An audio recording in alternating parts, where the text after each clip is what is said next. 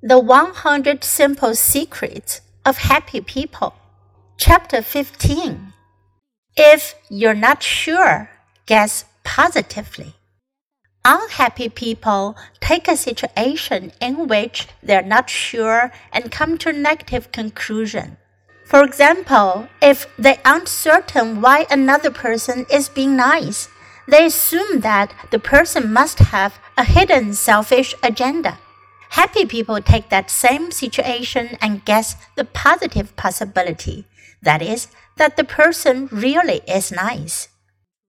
Henry is a 70 year old man who always had a good word for his neighbors.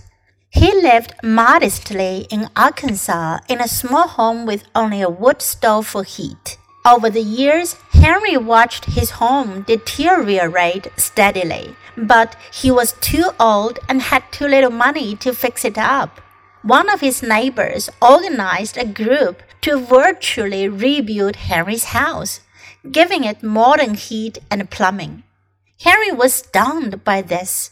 Why were all these people taking such an interest in him in his house? He initially wondered. What did they stand to gain? Were they trying to change his house so that it would make their houses worth more? Any situation can be viewed as an act of selfishness, if that's how you want to view it. Taking this perspective makes us cold, critical, and cynical.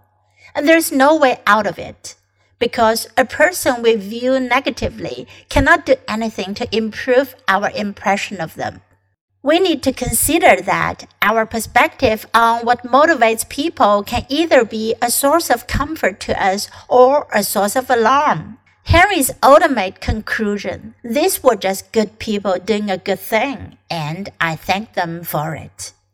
Happy people and unhappy people explain the world differently. When an unhappy person must interpret the world eight in ten times, he or she will see the negative in an event when a happy person must interpret the world eight in ten times, he or she will see the positive.